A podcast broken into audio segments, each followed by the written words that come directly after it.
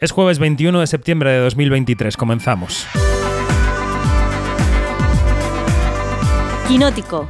Cine, series y cultura audiovisual con David Martos. Quinótico.es La Academia Española de Cine se ha puesto alemana, alemana en dos sentidos. En el primer sentido, y Janina Pérez Arias puede dar fe de esto, se ha disciplinado, se ha puesto las pilas en la votación de la película de los Oscars. Se ha hecho más campaña que nunca y la cuestión creo se ha tomado más en serio que nunca. Y se ha alemanizado también porque ha mirado a sin novedad en el frente la película alemana de Netflix que el año pasado apareció de la nada y ¡pum! ganó cuatro Oscars. Película internacional, banda sonora, dirección artística y fotografía. Es una hazaña que Juan Antonio Bayona, La Sociedad de la Nieve y Netflix quieren reproducir este año y tienen entre manos la película perfecta para hacerlo. Es más, la nuestra es más emocionante y en principio creo más abierta de cara a los votantes. Hoy comienza ese camino y hoy en el observatorio analizamos qué posible final tiene ese camino. Soy David Martos y esto es Quinótico. Quinótico y su podcast semanal que vuelve a la cita de los jueves como cada semana. Ya sabéis que estamos en quinótico.es, la primera con K y la segunda con C, que ahí tenéis todas las noticias, reportajes, entrevistas cada día, que tenemos una newsletter a la que os podéis apuntar gratis en quinótico.es barra newsletter y que os llega al buzón cada mañana de día laborable a las 8 y que si queréis apoyar esta forma de hacer periodismo audiovisual, os podéis suscribir. Encontráis nuestros planes en quinótico.es barra suscripción. Y en todas las redes sociales, pues todo lo que vamos haciendo. Que es que somos muy pesados, estamos en todas partes. Eh, lo dicho, quinótico.es. Y ahora abrimos el observatorio.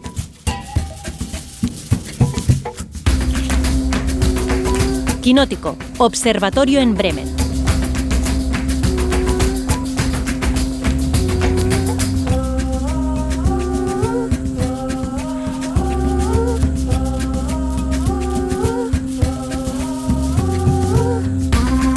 Pues abrimos el observatorio en Bremen, que hoy de Bremen tiene poco, porque la que suele estar en Bremen está en Madrid. Yanina Pérez Arias, buenos días, ¿cómo estás? Muy bien, aquí disfrutando de los últimos coletazos de Madrid, de, de este veranito madrileño. Bueno, ya le llamo verano lo que pasa en Madrid porque en Bremen debe estar ya nevando, ¿no? No, chicos, no exageremos, pero sí que está, sí que ya está más otoñal que, que veraniego, sí que sí. Bueno, Luis Fernández, buenos días, ¿cómo estás? Eh, pues aquí con la maleta de San Sebastián en la cabeza directamente. Bueno, es preparadísimo. Que tenemos que salir en cuanto acabemos de, grabar este podcast. Eh, Dani Mantilla, buenos días, ¿cómo vas? Pues aquí también ultimando detalles antes de viajar otros 10 días para hablar de cine. Sí, sí, sí, es que no paramos. Y recuperamos después del verano, eh, yo no sé si ha estado de vacaciones en el Caribe o qué, a Iñaki Mayora, buenos días. En el Caribe, dice. Ojalá. buenos días a todos. Estoy buenos escuchando. Buenos días, buenos días. Bueno, bueno, estos son los deberes para escucharnos, me parece muy bien. deberes, hechos deberes. Bueno, quinótico semanal que grabamos eh, después de saber ya por fin cuál es la película española enviada a los Oscars por la Academia de Cine. Así lo enunciaba ayer Bárbara Leni en la Academia. Nominados 96 edición Premios Oscar, segunda ronda, La Sociedad de la Nieve.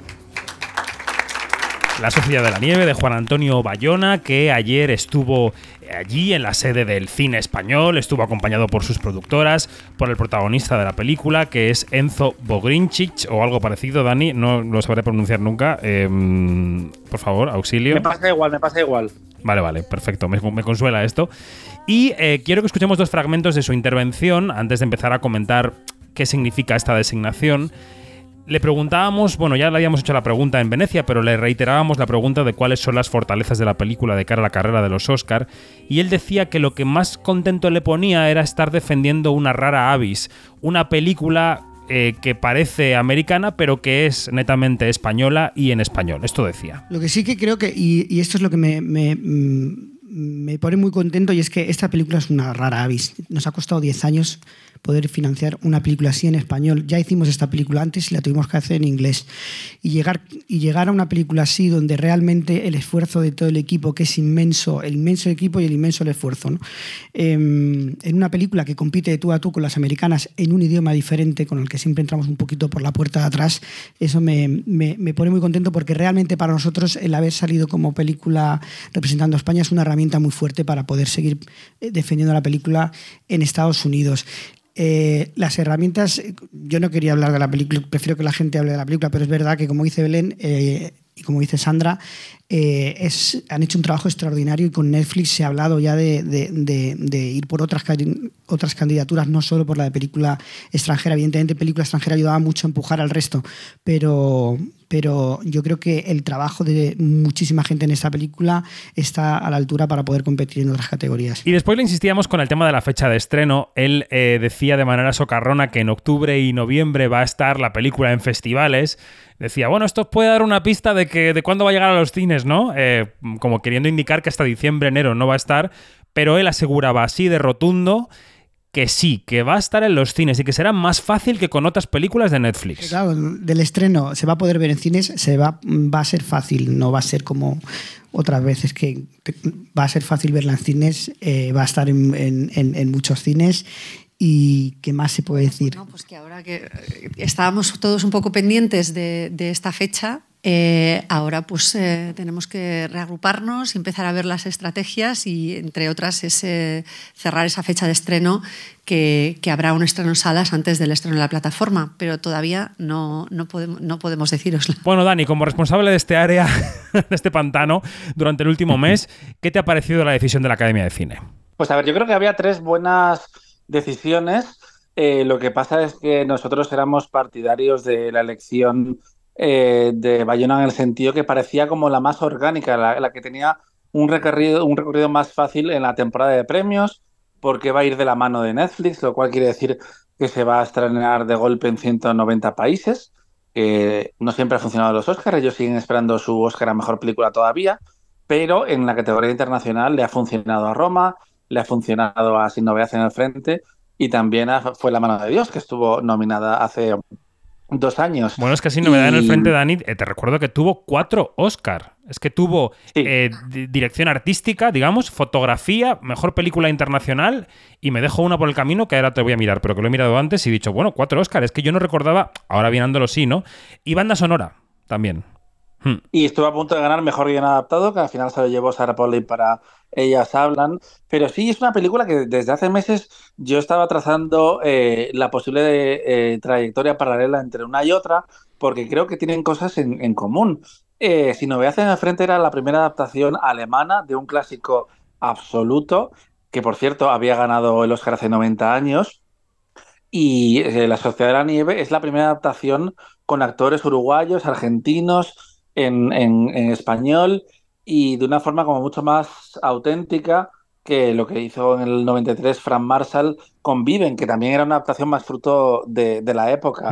Pero también eh, recordemos que el año pasado eh, los festivales ignoraron así no veas en el frente, hasta Berlín, siendo una película alemana y un hito porque nunca se había adaptado en, ese país, no la cogió y no estuvo en ninguna parte. Y por eso yo decía, tiene que estar en alguno de los grandes la Sociedad de la Nieve por los propios festivales, por no, no vaya a ser que la película funcione y tenga recorrido y ninguno de ellos la haya querido. Fue Venecia, la decidió programar como clausura, que tuvo sus cosas buenas y sus cosas malas. Las malas es que parte de la prensa internacional se había ido ya a Toronto y, por ejemplo, el Hollywood Reporter creo que a día de hoy no ha publicado todavía la crítica, pero mm, lo comentábamos y de hecho lo hablamos también con el equipo de la, de la, película y con Netflix.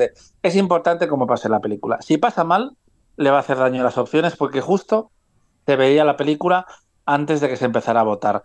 Pasó bien. Las críticas no son entusiastas, pero por el tipo, el tipo de producción que es, yo creo que son, son positivas y además legitima a Netflix que haga una campaña importante no solo en película internacional, sino en otras categorías totalmente. Eh, bueno, recuerdo que Janina y yo estuvimos en aquel cóctel que dio eh, Netflix y German Films en la Berrinale de Sin Novedad en el Frente y allí estaban, fue justo cuando, cuando acababan de anunciar las nominaciones, me parece, porque claro, estábamos en febrero, estaban que no se lo creían, ¿recuerdas? Ay, sí, e, era un entusiasmo contagiante, era una cosa increíble y claro, eh, yo creo que en, a ese punto ya ellos se daban por servidos, ya era una cosa así como que, wow, ¿no? Pero de allí a todo lo que consiguieron luego, eso fue ya increíble, increíble. Y además que marcó como que, como que un hito en cuanto a, que eh, Netflix puede llegar muchísimo más lejos de lo que llegó con Roma, que ya era como que la prehistoria de todo esto. Y yo creo que aprendieron también de, de aquellas otras, este, de aquellas otras experiencias, porque se notaba más que, había como un, mucho más cuidado en cuanto a las campañas y todo esto que, que Dani lo puede, puede conversar de eso mejor que yo, ¿no?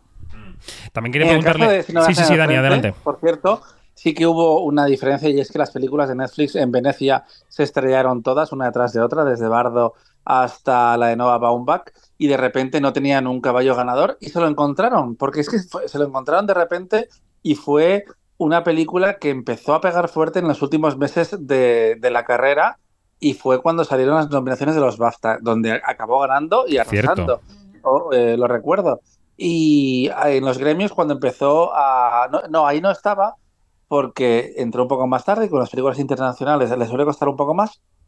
Pero cuando votaron las academias estaba ahí presente y de repente pues tuvo, no sé si fueron 10 nominaciones al Oscar, que es una pasada, aunque es cierto que es una producción convencional en el sentido de que es un género muy americano, el, cine bélico que ha funcionado históricamente bien en los Oscars.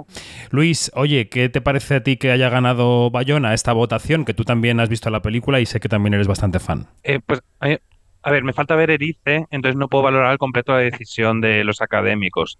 Pero sí que me parece una decisión que tiene mucho sentido en el contexto en el que nos encontramos. Dani lo señalaba por redes también esta mañana que al final, por ejemplo, Víctor Eriz es una persona que en la campaña no va a participar porque no está concediendo entrevistas, no está haciendo promoción de la película.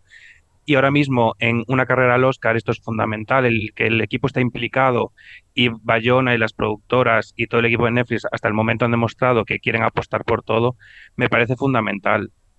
Más allá de eso, la película es que me parece estupenda, creo que a lo mejor es la película incluso un poco más clasicona, más conservadora de Bayona, que a lo mejor ha luchado para que no se le acuse de esta lágrima fácil en la que se le ha acusado en otras eh, producciones y que aquí consigue, consigue estar muy a raya, muy, muy, muy serio en toda la película, pero cuando llega la emoción desborda y me parece que funciona increíblemente bien.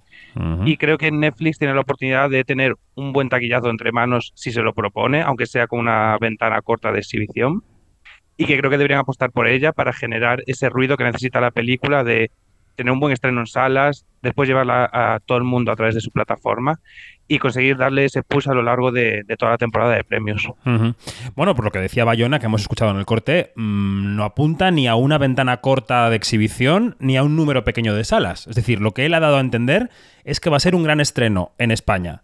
Veremos luego en qué se queda, veremos luego qué es lo que Netflix hace con la película. Mm, que yo creo que ellos estarán empujando, pero que después Netflix también tendrá que tomar su decisión. Em, y las propias cadenas de cine, David, porque ha habido... La van a eh, querer, Dani, la van a querer. De las cadenas, pero ha, habido grandes directores que no han estrenado sus películas porque estaba en Netflix. Yo quiero pensar que ahora todo el mundo va a remar a, a favor de obra. Además, es la película, se supone, más cara de la historia del cine español lo imposible. Es un año muy complicado para las salas también, ¿eh?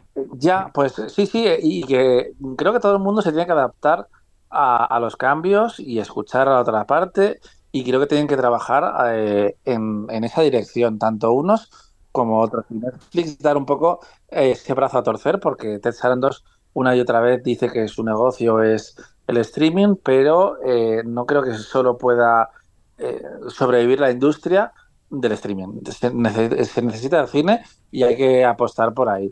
Siempre le preguntamos a Iñaki Mayora, que, por su circuito profesional eh, llega un poco más tarde que nosotros a las películas, cómo ve desde fuera estas noticias, porque en el fondo él representa al español medio, es el Alfredo Landa de este podcast. Así que, Iñaki, por favor, ¿cómo ves la votación de Bayona? A ver, yo creo que al final eh, es como la película más grande, también la apuesta más, más, más clásica, como decís vosotros, y que después de haber llevado el año pasado y habernos quedado, es que ni a las puertas, porque ni siquiera pasó el, corte ¿no? de, las, de las 15, haber llevado una, una más pequeñita, como podría ser en este caso E20.000 especies de abejas, pues yo creo que han optado por, sobre todo por alguien que que quiere hacer campaña, que lo ha demostrado y que tiene muchas ganas de llegar hasta el final y encima acompañado de la mano de, Netflix, que como habéis dicho, pues se le da, vamos a decir, bastante bien esta categoría, se le ha dado bastante bien esta categoría en, los, en los últimos años, ¿no?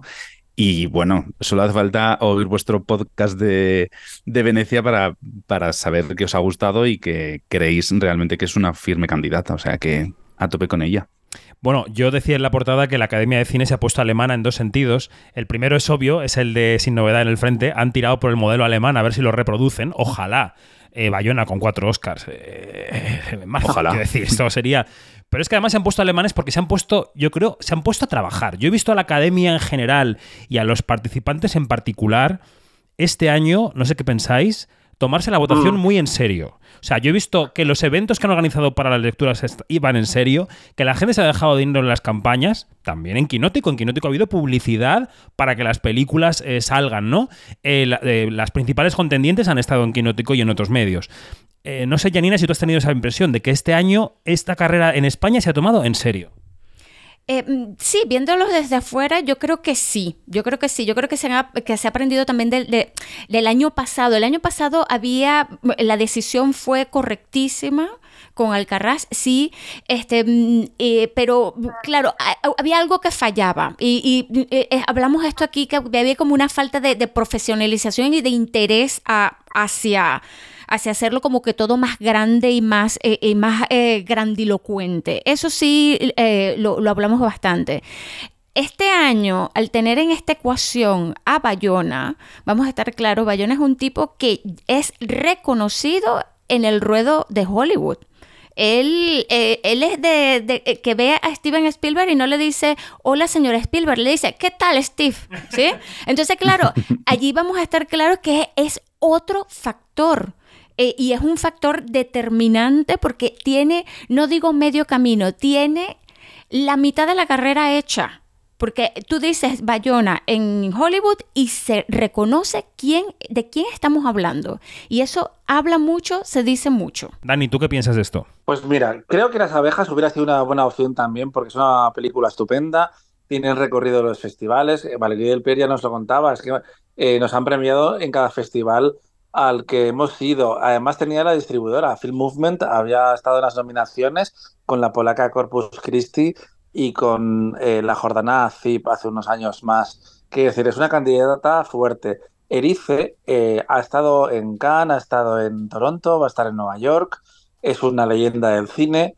Tiene el problema, y yo creo que también hay que hablar de eso, de que él efectivamente no hace campaña, no va a actos, hoy no estaba, fue el gran ausente, aunque tampoco le esperaba nadie, y mm, si a la gente le hubiese vuelto loco eh, cerrar los ojos, me parecería estupendo que la hubieran votado y que fuera la candidata, porque eh, participar, participar del circo, entre comillas, está bien, pero a veces también es importante que las películas hablen por sí mismas. Pero yo no creo que, que hubiera que enviarle automáticamente solo por ser una leyenda del cine. Quiero decir, creo que para eso están el Premio Nacional de Cinematografía, que ya tiene, el Premio de Noce, que va a recibir este año. Eh, Creo que para eso ya está eso. Eh, en el caso de, Bayona, creo que va a ser importante ese branding que tiene, que tiene ya. Él llegó con lo imposible a los Oscar a Mejor Actriz. De hecho, en, en Quinótico podéis leer en la entrevista que hicimos con él en Venecia, que él hablaba con pesar de la campaña de esa película porque Summit no terminó de creer en ella y al final solo tuvo una nominación para Naomi Watts y 20 millones en taquilla para una película tan grande, pero ahora va a llegar con, con una película que se va a ver, que se va a ver, que ya en octubre va a pasar a, los gremios, que nos lo avanzó y que tiene opciones de conseguir, yo creo que cuatro o cinco nominaciones, eh, que igual luego no se llega, porque con las mm. películas internacionales a veces son un poco más protectores y efectivamente americanos. El único jefe de equipo que hay es Michael Giacchino, que yo creo que es una, una herramienta fundamental que le va a beneficiar a la película, pero que también la aleja un poco de eso que decía Luis de la etiqueta más sentimentaloide, te guste más o te guste menos, es algo que, creo que está en el cine de, de J. Eh, aquí se lo lleva más por otro tipo de, de relatos. y bueno, yo creo que tiene opciones en la carrera. Pero decía, Dani, de lo que decíamos de la parte de, la seriedad con la que se ha tomado España en la carrera este año, ah, ¿qué, dices? Sí, no, totalmente. Y, películas que se han quedado fuera, como Robot Dreams, como, como Un Amor. Creo que a veces hemos echado de menos, y esto lo hemos hablado fuera de micro, que se profesionalizara eh, esta parte de la temporada de premios. Porque al final Em, se dice que es un circo o que eh, tienes que demostrar que lo quieres mucho, tienes que ser simpático, lo que tú quieras. Pero al final, en un momento donde la cultura y, el cine en particular es absolutamente efímero, que a veces hablamos más tiempo de las películas antes de que se estrenen que cuando se estrenan, la temporada de premios es el único momento del año en el que se habla de las películas en realidad durante mucho tiempo. Y se empieza a hablar de ellas igual en septiembre, en algunos casos en mayo con Cannes, pero estamos hasta marzo y estamos seis minutos hablando de una película, y lo cual eso hace que mucha gente se acerque a ver eh, cosas como Cinco Lobitos, como Alcarrás, como Asbestas, que se convirtió en un super fenómeno. Creo que, aunque tenga un lado frívolo, reivindica también eh, ese trabajo de, la industria. Pero ha sido una carrera poco frívola, ¿eh? yo creo que la calificaba como profesional porque creo que la gente se lo ha tomado en serio más allá del colorín, ¿no? Quiero decir que son tres películas con opciones muy sólidas que han jugado sus cartas en los medios, a mí me parece que, ha estado bien jugado y, creo que la academia también ha puesto de su parte, ¿no? Que la academia a veces, pues claro, es un organismo grande, con mucha gente y, y hacen sus esfuerzos y yo creo que también hay que reconocérselos. Sí, totalmente de acuerdo. Bueno, pues los Oscar. Bayona va a estar en los Oscar, esperemos. Habrá que ver los dos cortes que le quedan por delante. Pero, eh, claro, en esta semana hemos estado muy pendientes de lo que decían de cara a los Oscar los festivales también internacionales. Ya hicimos una lectura de qué había salido de Venecia de cara a los Oscar. Hicimos una lectura, la tenéis en quinótico.es, la hizo Dani, sobre lo que Telluride había dicho de los Oscar. Y también hemos hecho la lectura de Toronto. En Toronto hemos sacado tres tres ideas básicas a relucir. Miyazaki, del que hablaremos mucho en San Sebastián con El Chico y la Garza, que ha salido reforzado de Toronto. Em, también una película de la que vamos a escuchar el trailer ahora mismo, que es la nueva de Alexander Payne y se llama Los que se quedan. Every year at Barton Academy, students, faculty and staff depart the campus for a two-week winter break. But there are always an unfortunate few who have nowhere to go for the holidays. They're known as the holdovers. Mr. Hunnam. Hello, Mary. I had you guys stuck with babysitting duty this year. How'd you manage that? You know, he used to be a student, right? Yeah, that's why he knows how to inflict maximum pain on us.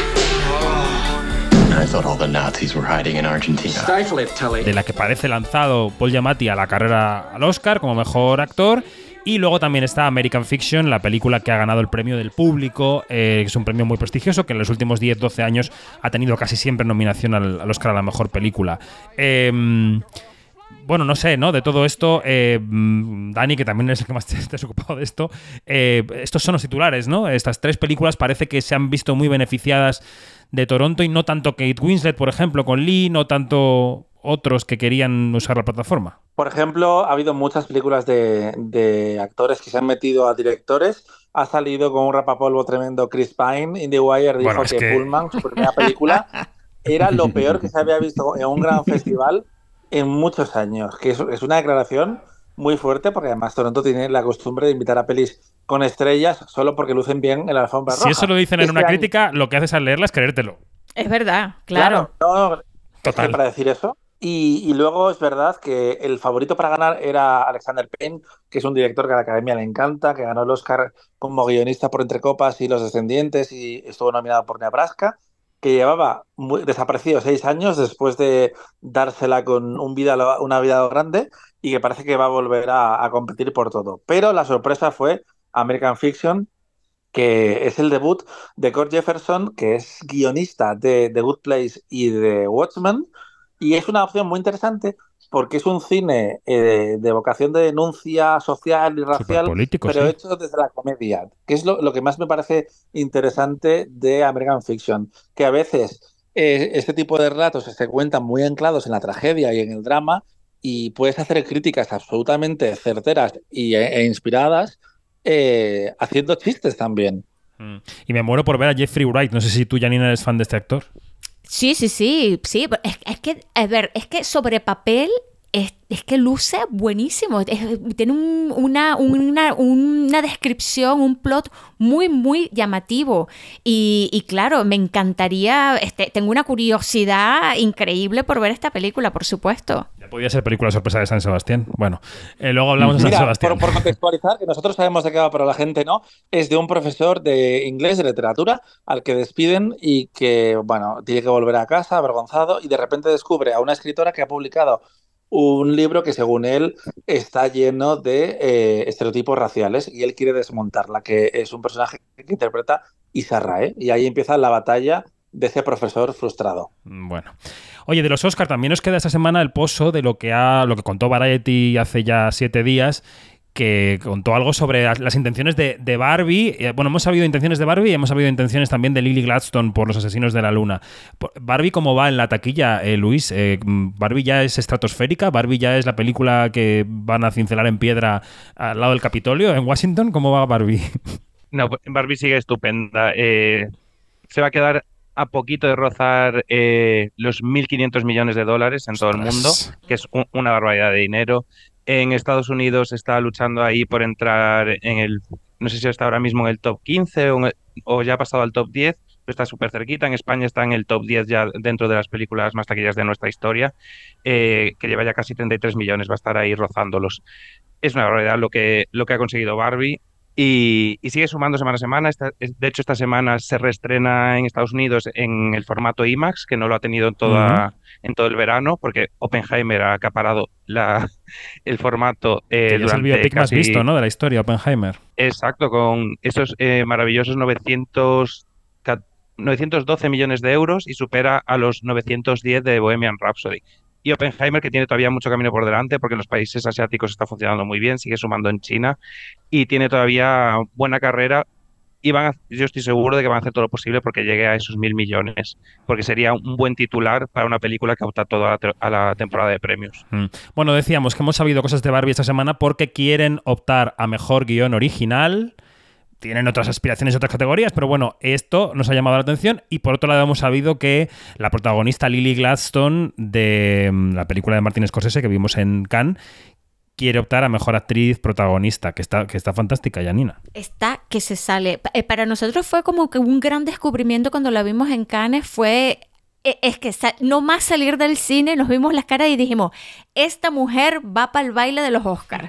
Porque es, que es apabullante lo que hace esta, esta mujer en, este, en esta película y además que todo el significado que hay detrás de todo esto, ¿no? O sea, que sería como que la primera, la primera actriz em, eh, de, mm, procedente de un pueblo originario, exactamente, que, que figure así tal cual y además que en una historia tan hija puta y porque de verdad que es eh, plasma todo lo todo lo que todo todo esto de, del exterminio al cual se han sometido los pueblos originarios en, Estados Unidos. Y esto es un bofetón pero con toda la, toda la mano abierta y con toda la mala hostia que Scorsese le da no solamente a la sociedad que es un sacudón también sino a nivel político. O sea esto cuando, cuando ya esta película se estrene y la vea todo el mundo, Dios mío, yo quiero que, que tiemble todo, de pe a pa. Que suenen los teléfonos de la centralita de Quinótico. Dani, estas decisiones de estas categorías, ¿qué te parecen? Pues mira, Lili me parece que es una reina eh, y es una mujer reina de valiente España. porque lo tenía muy, muy, muy, muy posible, era la gran favorita en actriz secundaria, pero es cierto que si tú te paras a pensar en la trama de los asesinos de la luna, y tú no puedes definirla sin el personaje de Lily Glaston. Y creo que es la, definición de un personaje protagonista. Si, una historia no se entiende sin alguien, es porque eres eh, el, eje conductor junto a DiCaprio, que sí que sale un poco más que ella, pero em, ha hecho la de Michelle Williams. A Michelle no le salió bien, si lo que entendemos por salir bien es ganar el Oscar, que, que yo me creo que eh, a Michelle Williams le importe más o menos, que vamos, que no le importe particularmente, pero eh, sí que es un titular más importante, más histórico, ser la primera eh, mujer nativa americana en ser nominada al Oscar. Y ella va a estar ahí, ahí, ahí. Yo creo que ahora mismo hay un duelo entre Emma Stone y Lily Gladstone con la incógnita de fantasía Barry no, si se estrena o no El color púrpura. eh, en Navidades. Veremos qué pasa si se soluciona la huelga o no. Y la decisión de Barbie, pues me parece que es una audacia por parte de, Warner, que sabe que en guion adaptado están pobres criaturas, Scorsese y Nolan, y dice, mira, vamos a intentarlo y si no nos dejan, no nos dejan. ¿Qué pasa aquí? Los precedentes dicen que si tú tienes un personaje preexistente, da igual que la historia sea 100% original, que te vas a guion adaptado automáticamente. Con preexistente quiere decir una propiedad intelectual, porque hemos visto biopics como Mi nombre es Harvey Milk, que curiosamente copiaba pasajes de la película del documental The Times of Harvey Milk, que ganó el Oscar, y aún así ganó como guion original. Pero tienes el Joker, que realmente es exactamente el mismo tipo de ejercicio que hace Barbie, que es coger un personaje muy conocido y darle una vuelta increíble. Él estuvo nominado como, como guion adaptado, Todd Phillips, y por ejemplo, eh, before, eh, la trilogía de antes de, la primera, como era original, fue guion original, y la segunda, como eran secuelas, fue guion adaptado, a pesar de que los personajes Mm, están creados por eh, sus guionistas, no existen en un, en un libro. Vamos, que los precedentes están en contra de Warner, pero ellos lo van a, intentar. Y decide la rama, ¿no? De guionistas. Exacto, lo más mm. interesante es que lo decide la rama de guionistas y que no se sabe hasta justo antes de empezar a votar. Así que podemos vivir una carrera en la que el guion de Barbie ha sido premiado como original o nominado en diferentes premios y que lleguen los Oscars y lo ponen en otra categoría. Eso puede pasar y ya pasó, por ejemplo, con Moonlight, que era la adaptación de una obra de teatro, lo que pasa es que no se publicó y em, A24 se aferró a eso, la inscribió como guion original y vino a la academia y dijo, guapa, tú eres adaptada, ¿vale? Así que te vas a otra categoría y ganas, en este caso. Bueno, nos quedan unos minutos para acabar el observatorio. Al final del observatorio despediremos a, Luis y a Dani y nos quedaremos con Iñaki y con Yanina para hablar de alguna noticia más de la semana. Pero quiero tocar un par de temas más. Eh, la primera, el primer tema es hacer una mini previa de San Sebastián. Mañana viernes contaremos realmente en su amplitud cómo va a cubrir Quinótico el festival, que va a ser un zambombazo, porque va a estar Yanina, va a estar Dani, va a estar Francesc, va a estar Luis, va a estar Begoña Donat, Va a haber entrevistas en directo, en vídeo, en fin. Ahí lo dejo, ya lo contaremos más despacio. Pero el festival arranca este viernes y arranca, yo creo que con. Em, con dos o tres cosas que tenemos que comentar, ¿no? Janina, un Miyazaki de inauguración que no va a recoger su donostia, lo va a hacer telemáticamente, pero bueno, que es un puntazo un documental, entrevista sobre Josu Ternera que ha hecho Jordi Évole y que tiene a Rebordino recorriendo los medios diciendo que no lo va a quitar y, borrando pintadas de las vallas que hacen los algunos señores que, bajo mi punto de vista, se expresan de una manera que no deberían. Y la tercera es Bardem, que era otro Donostia y cartel del festival y que no va a acudir por la huelga de actores. Ese es un poco el paisaje de San Sebastián, ¿no? Es que, a ver, desde un tiempo para acá, San Sebastián sin polémica ya no la entendemos. Esto es buenísimo, es una cosa increíble. A ver, em, sí, tenemos tantas expectativas por este primer día. Es un primer día tan bomba, tan bomba, que de verdad que, que, eh, que ya por, por eh, consejo de, de Laia Portacelli, me voy a comprar un, un este, corrector de ojeras, porque yo sé que voy a tener, al segundo día voy a tener las ojeras profundas, porque esto es bombástico. O sea, y tenemos muchísimas expectativas, y claro, em, lo de Miyazaki es un sueño eh, y que está sonando muy duro. Tuvo un. Eh, fue un estrenazo en Japón que ha conseguido llenar salas y salas y salas. Y y, bueno, este, a ver qué tal lo de lo de Évole, ¿no? O sea, mm, eh. Luis, ¿tú cómo ves el festival antes de empezarlo? Eh, yo lo que veo por delante es mucho trabajo eh, y, muchas, y muchas ganas. bueno, lo de la polémica, al final lo, lo, vivimos muy a menudo cuando son películas o documentales de temáticas controvertidas. Siempre hay algún sector que se ofende previamente a ver la película, que es lo, llamativo sobre todo, y con esta carta que supuestamente enviaban al festival para retirarla y demás. Yo creo que el festival ha actuado muy bien en no haciendo caso a esa carta y, defendiendo su postura de mostrar eh, un documental que ellos creen que debe mostrarse, que, tiene eh, interés cinematográfico.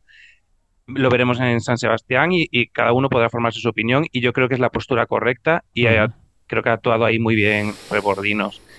Y pues del resto de festivales que creo que este año, después de unos años complicados con, con el, eh, con el COVID, que eh, hablar en 2023 del COVID parece ya de otra época, pero hemos vivido unos años complicados. La programación de este año es súper interesante, creo que hay muy, muy buenas películas. Y, yo estoy preparadísimo para que me deje, para sorprenderme. Eh, con cada una de ellas, la verdad. Bueno, muchas a, ganas. A Dani le pediré la opinión ya en San Sebastián porque vamos a tener allí mm, podcast diarios, así que tendré tiempo de escucharle y de escucharnos. Eh, así que, mm, Dani, hoy te veto totalmente porque nos quedan unos minutos del observatorio y quiero eh, que Luis me haga nada, un resumen pequeño de cómo va la taquilla. ¿Qué pasó el último fin de semana en taquilla? ¿Cómo está la cosa? Eh, pues la taquilla parece que está esperando también a que salgan nuevos títulos de San Sebastián porque nos la hemos pegado este fin de semana. Eh, hacía ya dos meses, casi y medio, que no bajábamos de los 5 millones de euros. Que los 5 millones de euros no son una buena cifra en general, lo, ideal sería que nos mantuviéramos entre los 6 y los 8.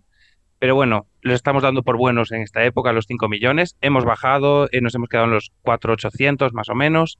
Eh, no ha sido un buen fin de semana, a pesar del estreno de eh, Misterio en Venecia, eh, a pesar de que La Monja 2 ha aguantado muy bien ese segundo fin de semana, que con, las, que con los datos definitivos se quedaba por encima del millón de euros también y el, Misterio en Venecia corría un poquito de peligro en ese número uno.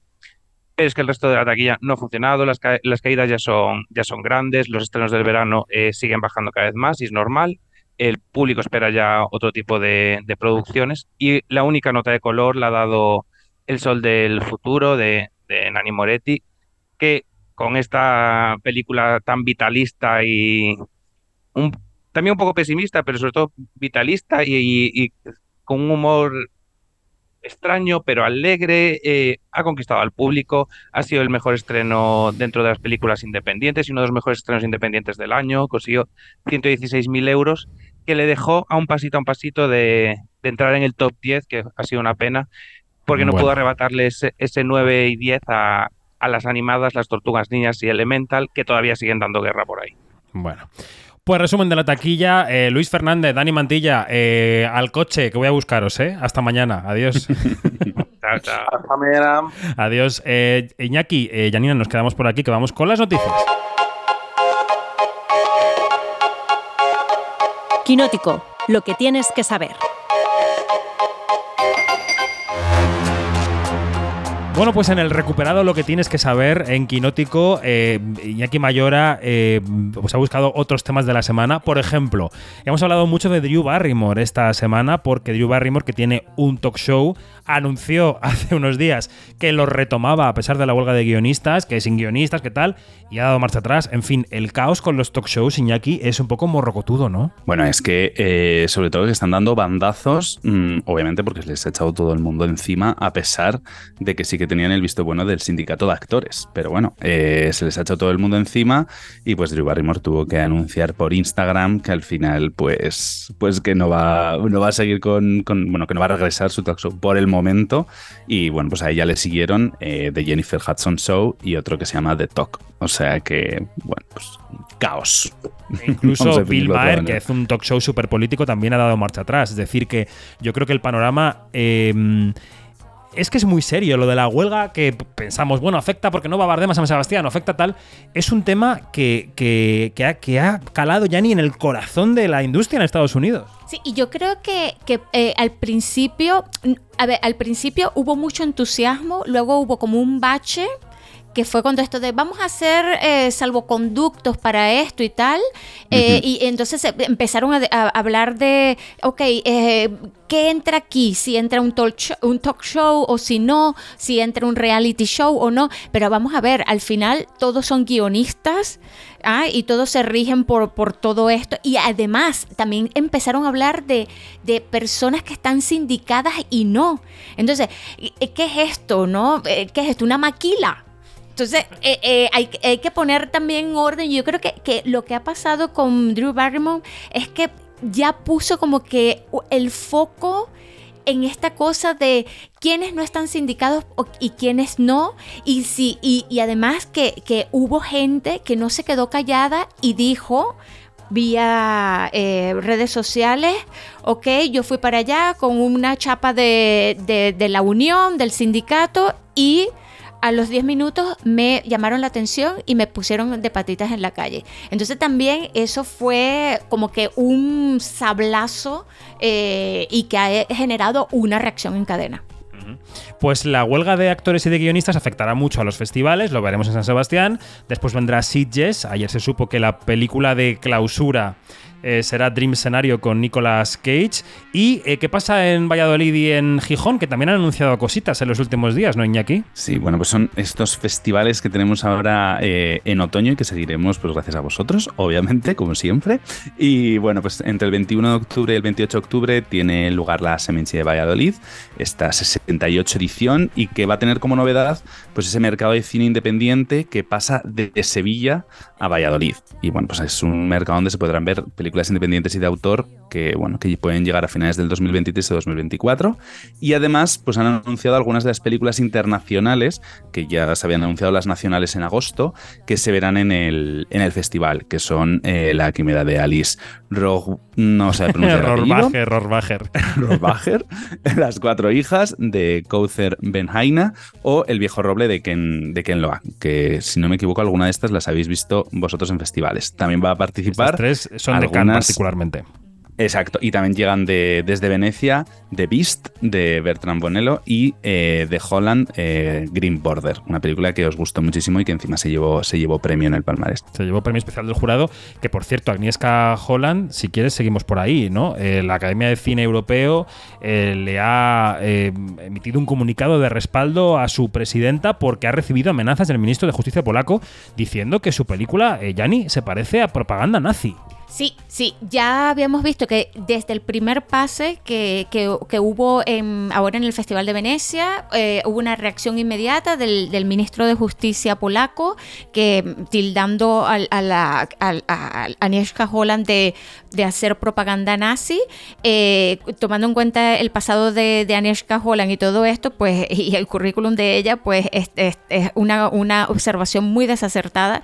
Y además que es, hay que apuntar que el ministro ministro de Justicia no ha visto la película, no sabe de qué va, no ha visto nada. Entonces, claro, esto ha, generado o generó que Anieshka Holland hiciera una denuncia contra por difamación eh, hacia el ministro de Justicia y, claro, ella teme por su integridad física también que te lo dijo en una entrevista. Eso es así. Y la fiesta del cine, Iñaki, para acabar, que va a tener más facilidades que nunca, ¿no? Bueno, pues se va a celebrar del lunes 2 de octubre hasta el jueves 5 de octubre, es decir, ya a la vuelta de la esquina. Volverán las entradas a valer 3,5 euros, excepto en los casos especiales de butacas VIP, 3D, etcétera, ya lo sabemos. Y este año tiene como, bueno, como novedad que no se va a necesitar acreditación para poder acudir a, a las salas. Y bueno, pues la venta anticipada va a empezar el miércoles 27 de septiembre, la semana que viene. Y bueno, pues este año han contado con Susi Sánchez y Luis Taera como embajadores de la edición, que son pues dos actores muy reconocidos y que el año pasado los dos se llevaban el Oscar. Pues sí. El Oscar Goya, eh, perdón. me ha quedado un poco así, he dicho sí, pero claro, yo lo he pensado, el, Oscar es un poco... El Oscar español. efectivamente, efectivamente. Bueno, pues Iñaki Mayora, con tus noticias, que vuelves, pero que ya te vas otra vez, porque ya la semana que viene estamos en San Sebastián, pero la siguiente te recuperamos, ¿vale? Perfecto, estaré escuchándoos todos los días. Un abrazo, buena semana. Adiós, Yanni. Adiós. Agur. A San Sebastián.